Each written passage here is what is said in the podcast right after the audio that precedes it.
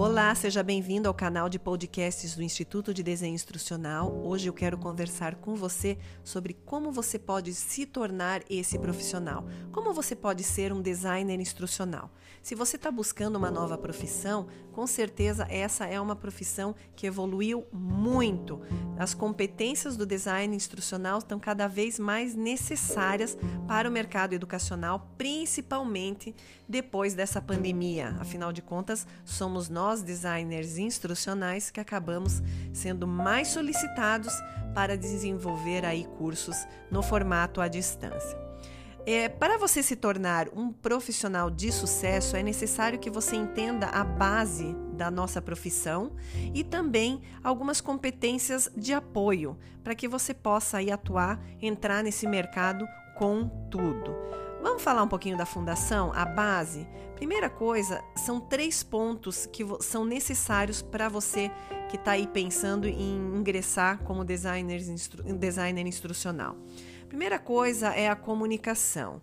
Né, que decorre de você ser capaz de falar efetivamente por meio de mídia escrita, oral, gráfica e também a visual. Afinal de contas, a gente só não conversa com outras pessoas, como também a gente comunica é, o uso de habilidades através dos nossos treinamentos. Então, saber escrever bem, se expressar bem é imprescindível, é a base da nossa profissão. Outra questão é manter-se sempre atualizado. Se você quer ser um designer instrucional de sucesso, você precisa sempre estar atualizado. Capacidade sempre de estar indo em busca do que está acontecendo no mercado, quais são as novas plataformas, quais são os recursos, como criar conteúdos de uma maneira mais criativa, enfim, essa atualização constante é muito necessária. Afinal, o mercado está adotando rapidamente ferramentas e tecnologias e novos conceitos a cada momento.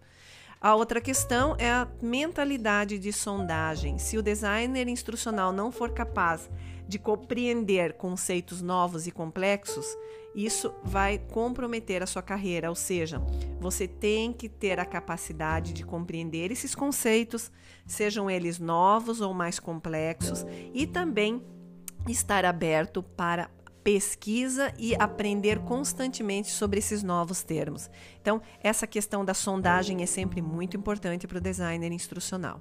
Para você se tornar um, é necessário que você tenha essas três é, questões muito bem difundidas aí na tua profissão. Comunicação, estar sempre atualizado e sempre sondar o que, tá de novo, o que tem de novo.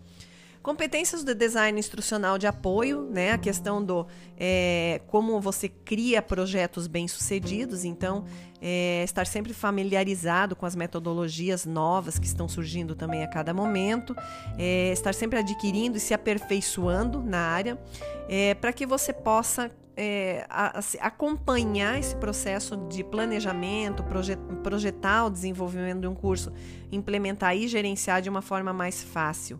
Então, a questão do planejamento é uma, uma questão de apoio do designer instrucional, saber analisar um contexto, para quem é o conteúdo, é, qual é o conteúdo que vai ser utilizado para determinado treinamento, como que ele vai ser entregue e quais as ferramentas e tecnologias que você vai usar para tornar esse treinamento é, viável. Isso é importante você saber. A outra questão é projetar o desenvolvimento de um curso. É, você tem que ser competente o suficiente para reunir o conteúdo necessário usando as tecnologias que você escolheu.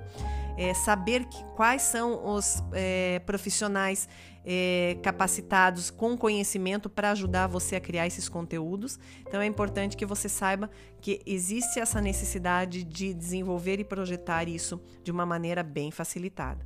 E por fim, a implementação e o gerenciamento, que também são ações importantíssimas dentro do design instrucional que é saber gerar um pacote de instrução bem projetado e saber implementá-los de uma maneira eficiente. Então, é, as principais competências de apoio aqui falam um pouco da colaboração, de lidar com outras pessoas, da comunicação, de programar e priorizar os, as ações dentro do projeto, gestão de conflitos e também de pessoas, porque dentro de um projeto O designer sempre acaba lidando com estresse, né, de outros profissionais que juntam-se para criar esse treinamento. Então, são competências de apoio que são necessárias para você atuar nessa profissão. Se você se identifica com essas competências de base de apoio, com certeza já é meio caminho andado para você se tornar um designer instrucional, ok?